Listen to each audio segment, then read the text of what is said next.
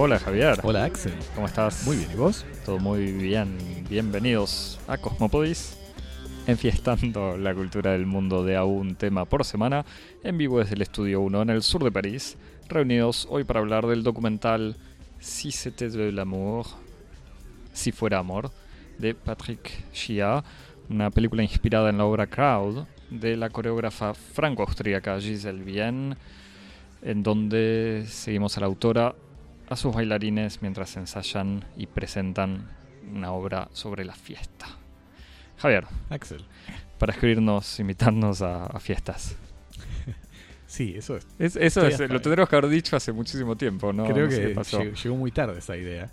Si nos querés invitar a las mejores fiestas, nos escribís por correo electrónico a cosmopodis.gmail.com O en redes sociales en Twitter y en Instagram en arroba cosmopodis. y te suscribís en, todas, todas las plataformas. las plataformas de podcast, la que más te guste, puedes comentar, poner estrellitas, aplausos, besos y recomendarle a todos tus amigos. Exactamente. Javier, Axel, contame un poco. fuimos eh, a la Avant Premier Pronuncialo en francés, Javier, por favor. en un, en, una, en, una, en, un, en un segmento de la conferencia de redacción, cuando estábamos haciendo la preproducción del espectáculo, leí Avant Première y fui víctima de toda una En- En, serie. castellano, que es la lengua oficial de este podcast, se dice avant premier. Fui víctima de toda una serie de, de ofensas e insultos, así que para protegerme había cambiado la pronunciación y ahora te reís. Fuimos a la avant-première de Si c'était de l'amour, si fuera amor, una película de Patrick Chia, como decíamos, basada en Crowd, este espectáculo de danza de la artista Giselle Vienne, inspirado en las rave parties y en la escena underground dance, que pone en escena una fiesta electrónica, pero con una temporalidad distorsionada en la que los performers realizan la proeza de desacoplar sus movimientos del ritmo y con una desaceleración que roza en algunos segmentos de la obra el ejercicio del tableau vivant. Entre el documental, la videodanza y la ficción, Patrick Chia acompaña a la troupe de Giselle Bien durante toda una temporada y filma ensayos, representaciones y pequeñas escenas de la vida de la compañía. A diferencia de obras como Pina, el documental en 3D eh, de Wim Wenders sobre la, la compañía de Pina Bausch en Wuppertal, que se posicionan desde el punto de vista más bien tradicional del documental, el, el del testimonio, Xia, gracias a la evidente y fecunda complicidad que lo une a su vez con los performers y con Giselle Bien, de quien es amigo de larga data, se invita e invita al espectador a participar de un espacio secreto, construyendo una especie de diario íntimo de la obra, que termina siendo una continuación de Crowd por otros medios, por lo menos en dos sentidos. En un primer sentido, c'était de l'amour prolonga la experimentación de la obra Crowd, explorando las posibilidades visuales de la puesta en escena de un espectáculo escénico y el potencial oculto de la dramaturgia sobre el cual se montaron la creación de los personajes de la pieza. Y en un segundo sentido, tal vez el más, el más conmovedor, la película retoma y amplifica el gesto fundador de la obra, que es el de prolongar el tiempo de la fiesta, aferrándose a esa ventana fugaz en la que el deseo, el amor, la vida del cuerpo y la presencia del otro se experimentan con mayor intensidad. Axel, ¿qué pensamos? Pe- pe- ¿Qué pensamos? ¿Qué sentimos? ¿Qué sentimos? así habría que decirlo. Eh, es, e- esta película era una película, como me avisaste hace poco, que, que salía y que Cosmopodis tenía entradas para la Van Premier. Eh, me encantó la idea de ir a verla porque pude ver Crowd en el último festival de otoño, el Festival de Otón, del que hemos comentado muchas obras y me parece que fue por eso que no hablamos de Crowd directamente, porque ya habíamos incluido bastantes espectáculos de danza en nuestra agenda. Así que poder ver la película era una manera de poder ver algo, encontrar algo de, de Crowd, que era esta obra que me había gustado mucho, y en el fondo poder hablar de vuelta de la obra. Como bien decías, es una especie de fiesta eh, rave eh, en cámara lenta, por decirlo de alguna manera, o sea, un escenario con el piso completamente cubierto de tierra, más o menos 15 jóvenes de diferentes edades participando, eh, con música electrónica, ropa, bebidas, o sea, todo lo que uno imagina una fiesta electrónica, pero con estos movimientos rompiendo absolutamente la, naturalidad de, la fiesta. Y entonces con esta eh, deconstrucción eh, o deformación del tiempo y de los movimientos ya obviamente se genera algo especial, pero lo que era casi más interesante en la obra es que al activar la cámara lenta ya no es el, solamente el cuerpo eh, o los gestos corporales que se van eh, estirando, sino también las miradas, los, eh, los gestos faciales, los abrazos, los besos, las peleas, los saludos, los conflictos, todo eso en algo en donde ya no es o por lo menos el espectador no ve solo un espectáculo de danza, si querés, sino también historias, uno puede imaginarse de alguna manera, historias individuales o particulares. Además de poder ver en otra dimensión una especie de coreografía general eh, en donde el, el ensamble, o sea, el movimiento de ensamble del grupo tiene una cosa medio de eh, como un grupo de aves que se va desplazando eh, lentamente. Eh, y entonces más allá del, gesto técnico impresionante que era todos estos bailarines durante una hora haciendo movimientos cada vez más lentos, por momentos acelerando, hay, pequeños, pequeñas variaciones. digamos, la obra tenía esta cosa llena de emociones, donde lo que se veía era también la emoción, la, la felicidad, la bronca y, ciertos momentos. Al ver esta película, obviamente el desafío era grande, porque uno de los miedos era, bueno, esto va a ser simplemente una cámara filmando una hora de espectáculo, o va a ser, van a ser solamente primeros planos, o va a ser al revés, solamente un, backstage, o sea, una cámara filmando a los bailarines ensayando, preparándose. Y como muy bien decías, lo que hace Patrick Shia es al mismo tiempo esas dos cosas, pero sobre todo ninguna de las dos cosas, en serio. Entonces, eh, mm, es eso, es continuar crowd por otros medios, como decís. No es redundante. La película obviamente se apoya en crowd, pero es otra cosa. O sea, y es un trabajo documental en, en el sentido de en cine documental muy interesante, donde no busca solamente documentar una gira o una época o un grupo de gente. Sí, sí, es como... Eh, sí, es como una extensión del dominio de lo real, ¿no? En el sentido como... En el mejor sentido del, documental experimental. Como, eh, aprovechar este, este, espacio que es el, documental para explorar cosas que están contenidas en, situaciones reales eh, sin obedecer a esa especie de imperativo de la verdad que, que, tiene el documental en su acepción más administrativa, ¿no? Es como una especie de, sí, de experimento así, de, dramaturgia, de improvisación, de happening, que es eh, muy interesante. Em, sí, varias cosas. Eh, yo no vi la obra, vi eh, una, captación de la obra que me pregunto si no formará parte del, del rodaje de, de Shia, eh, pero me parece que no, en una exposición interesante que hubo en, en el espacio de exposición de la Cité de la Musique de la Philharmonie de Paris, que es como una especie de museo de la música que se encuentra en el mismo edificio en donde está la sala de, de conciertos de la Filarmónica de París que le dedicó en, a comienzos del 2019, a mediados del, 2019, entre abril y agosto, su espacio de exposición a, a, un, a, una muestra sobre la música electrónica que se llamaba Electro de Kraftwerk a, de Kraftwerk a Daft Punk, donde había toda una especie de, recorrido histórico y cultural de la música electrónica desde los orígenes de la música electrónica a principios del siglo XX con los Teremin y con la aparición de los primeros instrumentos eléctricos hasta eh, bueno, nuestra época, pasando por distintos momentos de la música dance y eh, fragmentos y documentos de fiestas, discotecas, etcétera.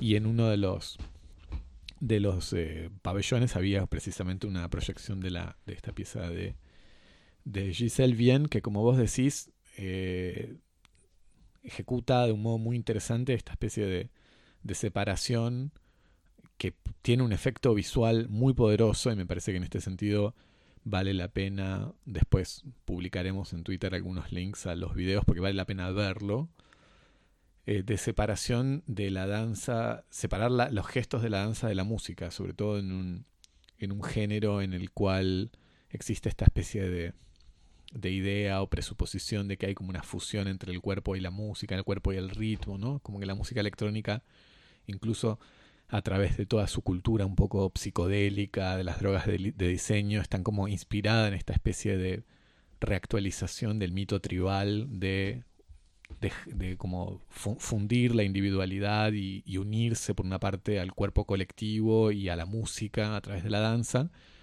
Eh, y Giselle Bien opera como rompiendo esta especie de, creencia un poco religiosa de la música electrónica, separando el gesto de la música. ¿no? Y ahí hay como un efecto así de, ruptura, de discontinuidad que es extremadamente chocante, como vos decís la primera vez. Y es muy interesante porque al principio uno tiene la sensación de que es como una, una separación destructiva, que en algún sentido va a romper, eh, va a romper o desactivar todos los encantos de la cultura y de la experiencia del baile a través de la música electrónica, pero finalmente descubrimos que no es destructivo, sino que le permite reconectar con todo aquello que la, fugacidad, la velocidad o, la, ebriedad, en cierto sentido, hace que se, escape de la experiencia de la fiesta, ¿no? Como todos, vos decís, todas estas pequeñas evoluciones emocionales, los las distintas historias, eh, las distintas tramas que, que, vive cada uno de los personajes de una fiesta, que necesariamente en la experiencia fugaz eh, del tiempo vivido en primera persona desaparecen y se escapan y a través de esta especie de ejercicio como de, como vos decías, de ralentización, se permite captar todas estas formas de la experiencia que, apenas si se vislumbran en, la experiencia normal en toda su intensidad. Y ahí hay como un efecto muy, muy interesante que me parece que la, película capta muy bien y acerca muy bien eh, al público que no, que no puede ver la obra, pero puede ver la película. Sí, y, en una música, si uno se imagina una red es eso, uno dice, ah, gente drogada bailando durante 10 horas de la misma manera, con el mismo ritmo, la misma música, y este, en esta obra eh, es, como, como bien decías, uno ve la, no la falta de monotonía, pero cómo hay un desarrollo, o sea, una, evolución Una complejidad que tal vez, como vos decís, en, en, la compresión del tiempo y de los ritmos, tiende a compactarse y a volverse monótona, pero que en esa ralentización se, se magnifica y, revela todo un paisaje que por el hecho de ir como a toda velocidad pasa por alto, ¿no? Y, y en este sentido pensaba en algo que hablábamos la otra vez, a propósito de, de, otro, de otro tema, que decíamos como que hay esta especie de como de dos escuelas. Me encanta cuando Javier anuncia eso, yo me pongo a pensar de qué hablamos. Hablamos de, además del podcast, tenemos una lista Axel se pone temas por semanas a mirar en las notas. no, decime, decime. No, pero que... Porque digo, ¿de qué habla, de qué dirá? De cuando hablamos de fútbol, de comida, de política. no, pero que charlábamos, charlábamos como de esas dos escuelas de, de pensar la relación artística como la escuela de la, de la, inmersión y de la proximidad y la escuela de la distancia. Y, y, en este sentido es como bien, es un ejemplo muy interesante de lo que es como los efectos interesantes y productivos de esta especie de, la escuela del distanciamiento, ¿no? En donde producir una distancia, una discontinuidad, eh, permite volver a, la experiencia con un enriquecimiento que la experiencia, en tanto que tal, en su forma inmersiva, no permite.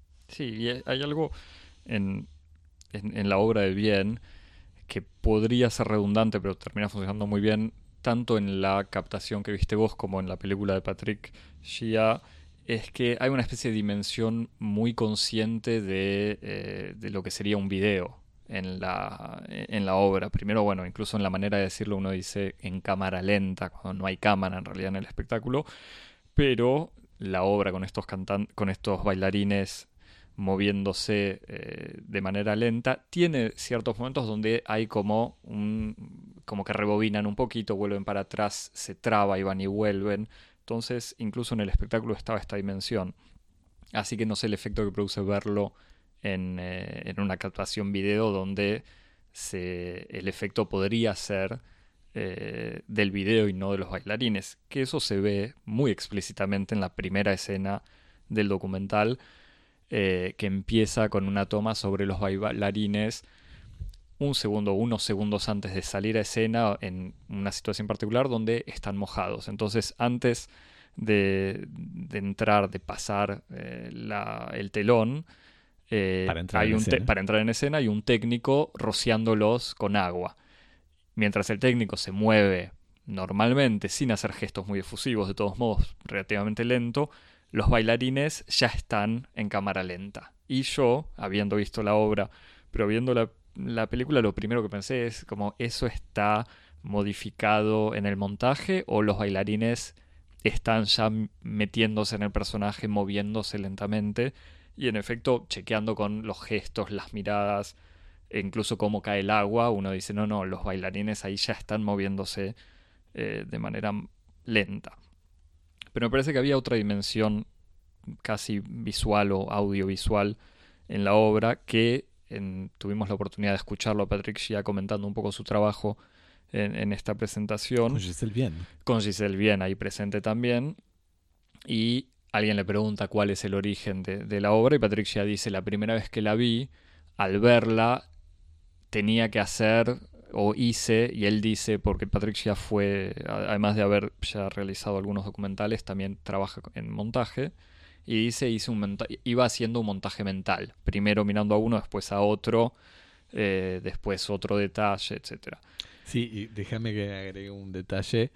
Eh, que, cuando lo dijo a mí me, llamó mucho la atención porque me, me, pareció al mismo tiempo un comentario muy lúcido, una persona que es una fina observadora del arte y al mismo tiempo un cineasta. ¿Te acordás por qué dice que tuvo que hacer ese experimento mental? Pues estaba en primera fila. Pues estaba sentado en primera fila. Bueno, igual es un detalle importante. Igual lo que yo quería decir, yo no estaba en primera fila, tampoco estaba atrás de todo, pero la obra te lleva a eso. Incluso está bien que yo estaba mejor ubicado que él, quizás, entonces podía observar, como te decía, esta coreografía una general, visión de conjunto. una visión de conjunto. La obra se desarrolla de tal manera que uno puede estar fascinado con el grandote eh, que está en un rincón tomando agua en cámara lenta, la peticita que está besándose eh, con la de pelo corto, o el gordito que está saltando o, o cayéndose al piso lentamente. Entonces la obra ya te lleva a separar un poco a los personajes, pero al mismo tiempo, eh, y, me parece que es parte del gran talento, o de, no sé, una magia que aparece ahí, eh, en el fondo lo que termina mostrando esto, esta voluntad del espectador de querer de mirar por separado, pero también ver el conjunto, es en el fondo eso, lo que capta, un poco como decías antes, el bien entre esta relación entre el individuo bailando y la multitud o el, ¿cómo se dice? La full crowd, el, Sí, la multitud. La masa, digamos, este, esta multitud, esta gente bailando. Entonces cada uno baila por su lado, a veces de a dos, a veces de a tres, y al mismo tiempo siempre bailan juntos también. Y la película esto lo logra con un literalmente montaje, con planos bastante más cercanos, o sea, no hay casi ninguna visión del conjunto, de todos modos no necesariamente hay muchas tomas en, en representaciones frente a público, quizás ninguna, pero lo hace también entrevistando a los bailarines, y ahí es donde me parece que está el quiebre eh, interesante y en donde sale de la simple obra de teatro o obra de danza frente a un público y en donde transforma a estos actores, bailarines, personajes en justamente esa combinación de, los tres. Sí, eh, eso que las, las, este, las entrevistas son entrevistas, pero también son como escenas de diálogo en donde uno ve a bailarines hablando, performers hablando entre ellos en las que, como si fuera una especie de pequeño espacio confesional, en donde uno está como medio mirando, eh, como decíamos, esta metáfora de invitarse, porque no es, una, no es una cámara oculta, pero es como si uno estuviera ahí formando parte de, una de una intimidad y de una conversación de tipo confesional, eh, los personajes hablan, por ejemplo, de cuáles son las experiencias personales, intensas, ya sean amores intensos o, situaciones de sufrimiento, de desgarros, de la que ellos se alimentan para darle intensidad a momentos del espectáculo, o incluso en qué sentido existen superposiciones o convergencias entre los personajes que ellos encarnan, porque de hecho esto es un poco lo que mencionábamos al principio en el trabajo de desarrollo de la obra, Giselle Vienne eh, produjo una especie de dramaturgia, historias. Cada uno de los performers tiene un personaje que tiene una historia, un itinerario, un pasado, que le sirve al performer como para construir eh, con sus gestos y con su, corporalidad eh, todo este conjunto de emociones y de experiencias, de encarnar estas emociones y estas experiencias. Y entonces los performers exploran, ya no con el cuerpo como lo hacen en escena, sino a través del discurso, eh, su relación con esta, con esta dramaturgia, en qué punto se parecen, en qué punto son distintos, en qué punto estos personajes revelan como una especie de fondo secreto de sus propias personalidades. Eh, y también eh, son diálogos en los que existe como, como, una especie de posibilidad para hablar de, de las relaciones o afectivas o sexuales, eróticas, seducción que existen entre estos performers, estos personajes, estos cuerpos. Y utilizo estas uno puede imaginar 15, 15 personas que tienen entre 18 y 35 años, supongo, todos con cuerpos, no, no todos igual, eh, digamos, no son todos eh, el cuerpo atlético absoluto, pero es gente muy capaz en sus movimientos y en sus cuerpos, con una excitación permanente y en una obra llena de sensualidad. Sí, yo tal vez haría, pondría menos el énfasis en como las características del cuerpo, aunque evidentemente son todos bailarines, sino que lo que, lo que se ve en, en, la, en la obra y se ve en la película, y es un poco como el núcleo quemante de las dos, es que pone en escena algo que me parece que constituye el interés profundo de toda fiesta o del ideal de una fiesta, que es el de la copresencia entre muchos cuerpos que son están animados por una voluntad de gozar de sus cuerpos, ¿no? Son personas que gozan. Sí, sí estaba esperando a ver cuál era tu eufemismo para ganas de coger, pero me No, es que, pero es que ganas de coger es al mismo tiempo muy reduccionista y porque el no, no, pero igual como incluso, era, chiste, pero es muy cierto. Gozar de su cuerpo es exactamente lo. A mí lo que me, me, parece muy interesante de la película, en este, de la película y de la obra también, me parece que, y en este sentido es como una especie de de vuelta de tuerca muy interesante a la cultura del cuerpo tal como está eh, representada en buena parte de la cultura contemporánea y, sobre todo a través de, de una cierta mercantilización del cuerpo, es que tiene una relación con, con, el sexo, con la sexualidad, tiene una relación como un poco... Eh, un poco fetichista, en el sentido en el que están, hay una cierta obsesión con la representación y la, y, la explicitación de la sexualidad en su dimensión como más eh, pornográfica, por decirlo de algún, de algún sentido, lo que hace, lo, lo, que conduce a una reducción de la sexualidad y del goce sexual a la sexualidad genital, por decirlo de algún modo. Lo que hace Crowd y lo que hace Cicete de l'amour, y en ese sentido el título, esta hipótesis, si fuera el amor, como adquiere toda su dimensión, es algo mucho más interesante y, poderoso, que es como a través del gesto de no poner en escena necesariamente ningún acto sexual ni ninguna, ninguna escena pornográfica, hay una especie como de sexualización generalizada. Como que de, en ningún sentido como mm, eh, ¿cómo se dice este, este verbo? Eh,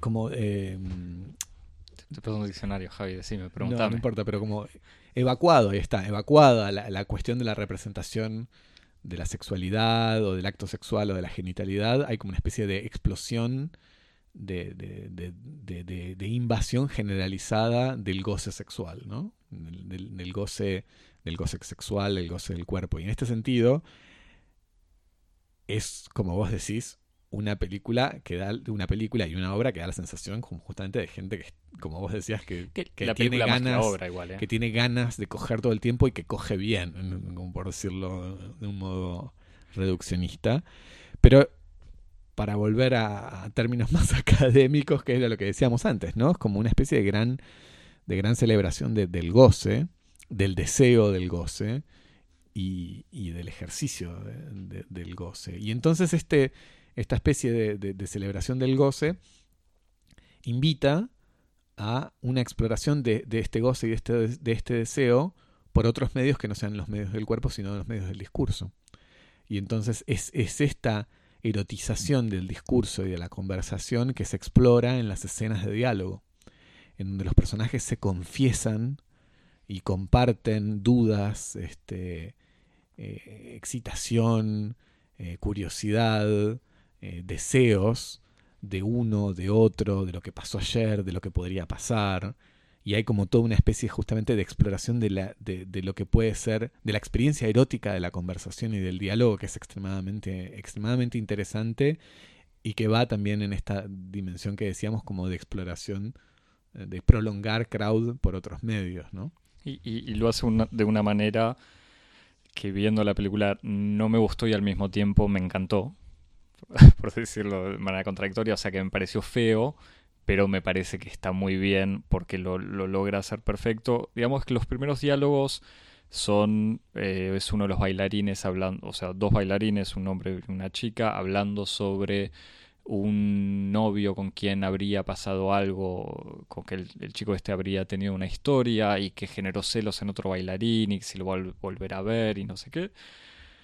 Después hay otro diálogo parecido donde también se cuentan más historias personales de los bailarines reales y de a poco hay unas situaciones donde empieza a aparecer el personaje cada vez más. Y que termina, me parece, una de las últimas escenas de diálogo de bailarines. Son dos bailarinas, una diciéndole a otra, y ayer a la noche estabas muy drogada, haciendo referencia casi evidente al personaje de la obra Crowd y no al personaje no a la persona barra personaje del documental.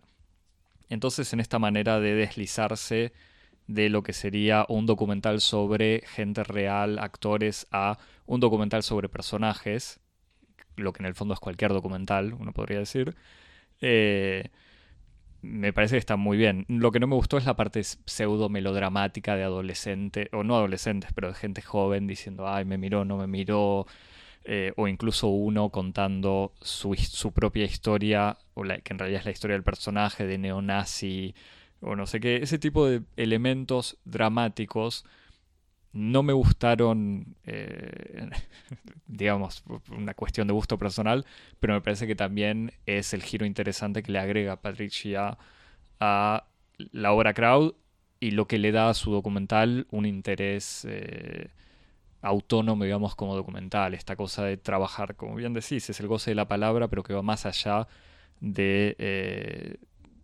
de, gozar hablar, sino también es contar historias, digamos, y contarse historias y cómo cada uno en cualquier situación puede ser un personaje o hacer un personaje. Sí, a mí me, me parece que eso, eso, como vos decías, esas viñetas, efectivamente tienen un tono adolescente, que me parece que más allá de, la afinidad que uno personal, lo subjetiva que uno pueda tener por ese tono, capta algo muy especial y muy específico eh, de la subjetividad adolescente, que en ese sentido tiene características que son como similares o que se superponen con la subjetividad del fiestero, eh, del fiestero, de la persona que está en una fiesta, y que uno podría decir que son como profesionales del amor, ¿no? O profesionales del placer, en el sentido en el que son como, en el caso de los adolescentes o de esta conversación adolescente, me miró, no me miró, le voy a decir, no sé, me dijo, no me dijo, está celoso, pero no sé qué. Que son como amantes profesionales, en el sentido en el que son como amantes de dedicación exclusiva. Como nunca eh, hay una especie de dedicación más completa y más incondicional al amor que en esa cierta forma imaginaria del amor adolescente en donde no hay ninguna otra consideración. de cuestiones de tiempo, de conveniencias, de, proyectos profesionales o personales o familiares. Hay algo en la forma, eh, como en la imaginación de lo que es el amante adolescente, que es como una especie de ideal de, de amante que practica el amor como si fuera un arte, en el sentido en el que es una finalidad en sí misma. Y, que, que, nada existe por afuera de eso. Exacto, exactamente. Y que el amor se practica como un fin en sí mismo, sin ningún tipo de consideración externa a las lógicas del amor. Y entonces en esas conversaciones, esa, en esa especie de, como vos decías, de, de lógica adolescente, uno reencuentra e, esa especie que otras personas, tal vez con un vocabulario más así, no sé, como ético, diría como la pureza del amor adolescente, pero uno podría decir que es como la dimensión casi obsesiva del amor adolescente, en donde nada, ninguna otra lógica penetra en, el, en, la imaginación o en la lógica del sujeto enamorado adolescente, y que es lo que lo hace tan interesante como máquina de ficción. Y entonces efectivamente Xia capta esto muy bien y lo pone en escena. Y entonces son estas que de hecho a mí me hacía acordar a algunas escenas, las escenas tal vez más lindas y más este, emocionantes de otro gran eh, genio del melodrama y fanático del amor adolescente que es eh, Xavier Dolan, en donde en escenas como de una película como Les Amours Imaginaires hay una, es una película construida alrededor de estas eh, confesiones obsesivas de, de los enamorados que están al mismo tiempo que son presas y que son gozadores de, este deseo permanente del otro. Sí. Está muy, bien esa, esa comparación. Me, otro elemento que me incomodaba quizás en esta cosa, pero que me parece que ya logra hacer muy bien, es que viendo la obra de Crowd, de Giselle Bien, uno entiende que hay historias. O sea, uno entiende que hay personajes que les pasan cosas, que se reencuentran, se pelean, discuten, tienen celos, no sé qué. Al verlo explicitado en la boca de los actores o bailarines, uno dice como mm, no necesitaba tener tanta información, porque de todos modos ya era evidente que había historias que uno podía imaginar y saber que uno es un chico trans que se reencuentra con una amiga de la escuela primaria y el otro, como te decía, el neonazi, que en realidad busca tener una relación con un tipo, parecía medio grosero, pero me parece donde está bien. Lo que hace Gia es que justamente en ningún momento busca fijar esos personajes, o esos elementos, no busca mostrar eso, sino termina mostrando cómo son, como decíamos antes, estos personajes y estas situaciones que van y vienen y que se cruzan con las historias personales de los, eh, de los bailarines, cómo los bailarines las usan por momentos, pero que nunca se sabe bien cuánto se lo creen o cuánto lo, lo necesitan. Sí, que me parece que ahí efectivamente es donde está la clave eh, del interés específico de la indistinción entre realidad y ficción, en cierto sentido. Porque si fuera, como vos decías, una explicación, una explicación de los secretos detrás de la obra, en el, en, el único sentido en el que eso funcionaría es como en, la visibilización del artificio y del simulacro, en donde están los, los actores y están los personajes, y uno ve el juego de correspondencias que existe entre unos y otros. Pero hay algo en esa especie de, juego de indistinción de un mecanismo circular que va como de la espontaneidad a la improvisación, en cierto sentido, en donde uno no puede decir, ah, esto significa esto, esto se corresponde con esto, porque precisamente hay algo en el mecanismo de, esa indistinción entre realidad y ficción, entre documento y representación, que hace que las relaciones por correspondencia no puedan ser fácilmente o incluso útilmente restituidas. No es ni siquiera interesante jugar ese juego. Mucho más interesante dejarse llevar por el. por, por toda la red de, de, relaciones múltiples que existe entre eh, estos personajes que son estereotipos. Eh, como vos decías, la chica, la chica trans, el nazi, el fiestero, el adúltero, no sé, etcétera. Entre esos estereotipos y todas las experiencias eh, que los intérpretes proyectan sobre, sobre estas figuras. ¿no? Parece que ahí está lo más interesante de, la experiencia de la película y que la hace trascender el mero estatuto de explicación o, elucidación. Y el último elemento, que es algo que aparece hacia el final, así como Patrick Shea va entrevistando o habla con los eh, performers, tiene un momento donde habla con Giselle Bien. Y entonces ese, o ti- tiene distintos momentos, pero hacia el final... No, no, eh, estoy haciendo que. no, estoy, veo tus moviendo, gestos, veo moviendo la gestos cara y diciendo no- que no, no por negar lo que vos vas a decir, sino por afirmarlo con más intensidad. Y una de las últimas escenas es él que aparece. Se le escucha la voz cada tanto, pero en general no aparece en cámara. Y ahí le dice Giselle: Bailamos, ¿querés bailar? Y pone música y se ponen a bailar los dos de una manera medio que parece ridícula y torpe, pero que es. eh, que se nota que está llena de amor de alguna manera. Y ahí es donde de vuelta lo de esta amistad que los une se ve. Eh, ahí están los dos bailando en un living, no sé, es un departamento alquilado o, o lo que sea, con música electrónica. Eh, y después eso sigue con imágenes de estas rave parties o de fiestas de música electrónica de los años 90, eh, que no sé cómo lo viste vos, pero para mí, que de todos modos no viví eso, eh, me pareció que estaban llenas de, melancolía, no sé si de tristeza, pero que había un nivel de emoción y una intensidad impresionante. Sí, no, es efectivamente la palabra es melancolía, ¿no? Una melancolía de, como se dice en francés, de lendemain de fête, como el día después de la fiesta. eh, que el día después de la fiesta puede ser literalmente el día después de la fiesta o puede ser el momento en el que se empieza a atravesar la salida de la juventud.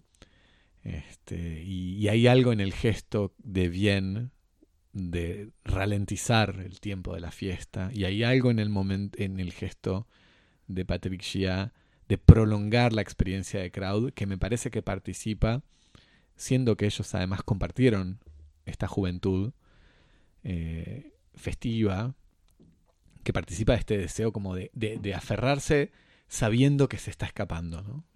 Que, además es eso lo que hace que no, es no, sea no termine por ser eh, la encarnación de esa forma más grotesca de la resistencia a envejecer o de la resistencia de permanecerse en la fiesta, sino que hay como una especie de gracia, hay una elegancia eh, que está inevitablemente impregnada de melancolía en esta voluntad como de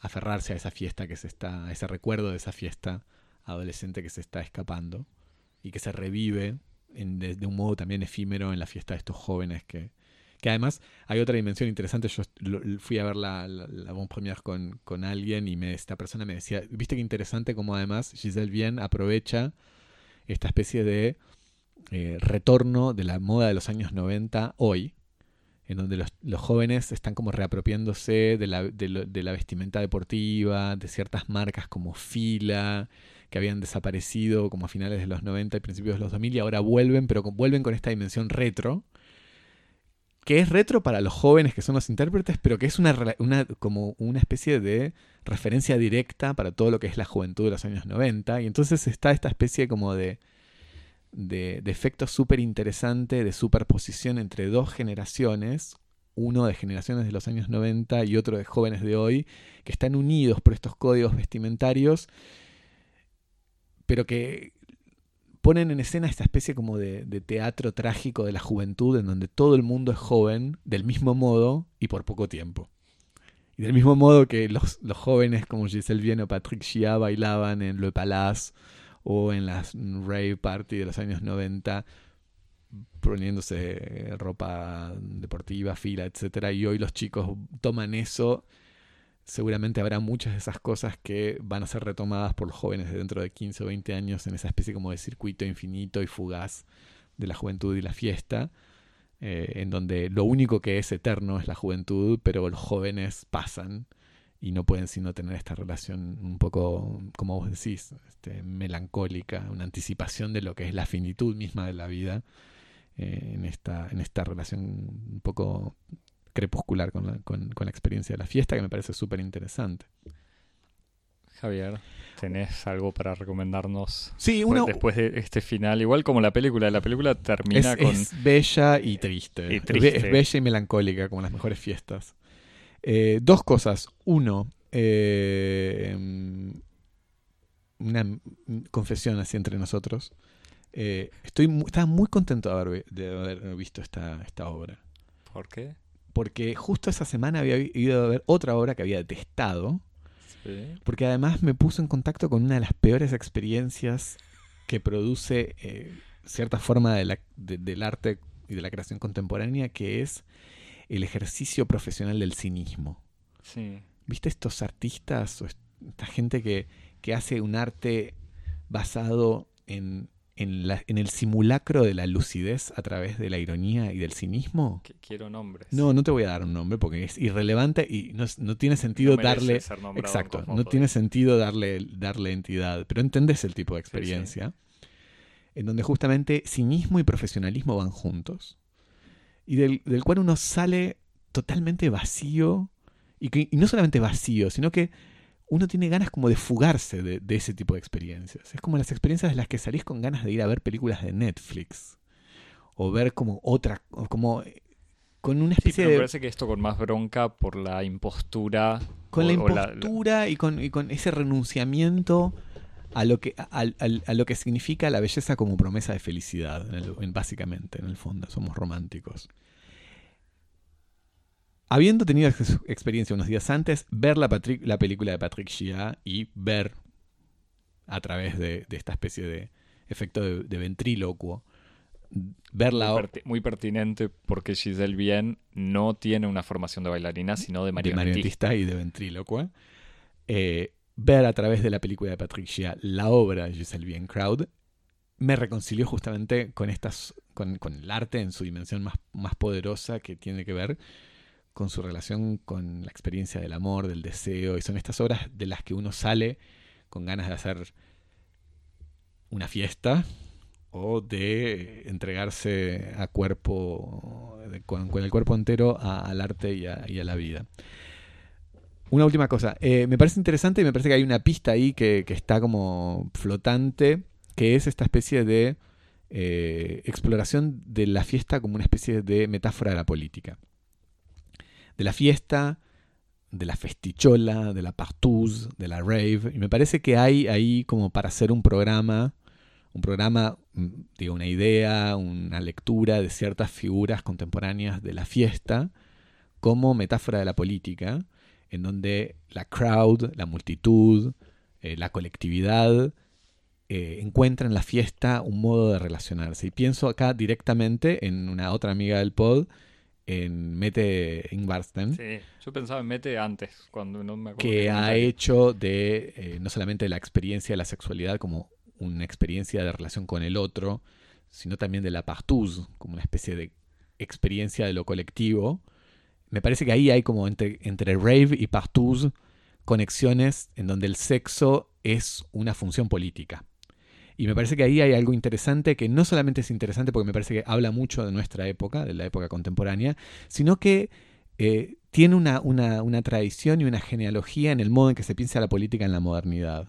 Digo que es imposible no pensar el modo en que en el siglo XVIII eh, la fiesta es una metáfora clave para pensar la relación con los otros y la sexualidad está dentro de, de esa ecuación.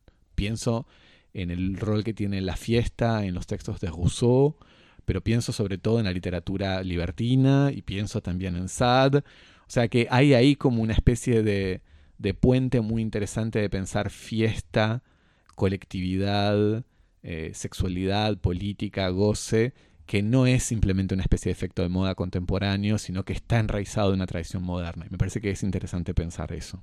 Y que me parece que es una, una dimensión que no hay que dejar de lado en, en la obra Crowd de, de Giselle Bien. Claro que no sé. No, iba a hacer un comentario, pero no, no es la traducción. Pero bueno, en el fondo, sí, la de la multitud. O sea, Multitud sin el sentido como ne- Tony Negri Hart, es como... y bueno, pero ahí está. Que es como ma- la- una masa, masa, ma- multitud, sí. eh, Gente. pero que bueno, la multitud que también era como una figura en, en las primeras historiografías de la Revolución Francesa. Era la multitud, el, el gran actor, y que siempre es como el actor político, pero el actor del, de- del derrape. Claro, y sobre todo el, el crowd está con un poco esta idea de cómo es una colectividad informe, ¿no? Bien, igual prometiste dos, co- dos cosas y No, no... no, es, mi confesión ah, era de eso. mi No, felicidad. creí que ibas a recomendar dos. No, no, no, eh, son dos cosas que son muy personales. Y, no y tenían tenés, que, no, no tenés que nada... No, pasarla bien. Eso... A mí me hizo... Yo estaba buscando recomendaciones y la verdad que no, no encontré... Va, no es que no encontré, no me, tendría que haber sentado con más tiempo. No, Quizás después en la semana pondremos en, en A mí internet me- música electrónica. Este es un tema que me interesa mucho y siempre recuerdo una bella frase de, del Zaratustra de Nietzsche en donde dice los hombres todavía no saben cómo se festejan las verdaderas fiestas. Me encanta. Eso no entiendo cómo eso no está en, en- en- como en la entrada de todos los boliches o pero bueno, o, o en, o en invitaciones a fiestas. Yo pensaba, pero Eso lo ya- vamos a poner en, la discoteca Cosmópolis que se va a llamar Zaratustra. Claro, no, pero ahora ya mi, mi com- mi- yo pensaba en el tema de Hendrix May This Be Love, pero no, ya, que ya queda chico igual. No, ¿por qué? Pero bueno, Javier, nos, eh, nos escribís Nos escribís eh, dándonos las, las informaciones de, de las fiestas secretas que nos organizas. a fiestas en París, pero afuera de París también puede Viajamos ser también. y podemos viajar. ¿eh? Por En otros fiesta países viajamos. aceptamos invitaciones a cosmopolis.gmail.com con el título fiesta, para que Fiesta. quede claro. Llegue directamente. Y si no, nos contactás por, por las eh, redes sociales en Instagram y en Twitter en arroba cosmopolis. Eso, donde siempre está bueno seguir, abonar, retuitear, compartir, recomendarle a tus amigos, amigas, enemigos, a quien sea. Y si llegamos a X número de seguidores, hacemos, Hacemos una, fiesta, nosotros. Eso. Y te suscribís en cualquier plataforma de podcast, la que más quieras, Apple Podcast, Google Podcast, TuneIn, Stitcher, Evox, SoundCloud. Y eso es todo. Nos pones cinco estrellas, recomendás y. Y hasta, la semana, que viene. viene. Chau. Chau.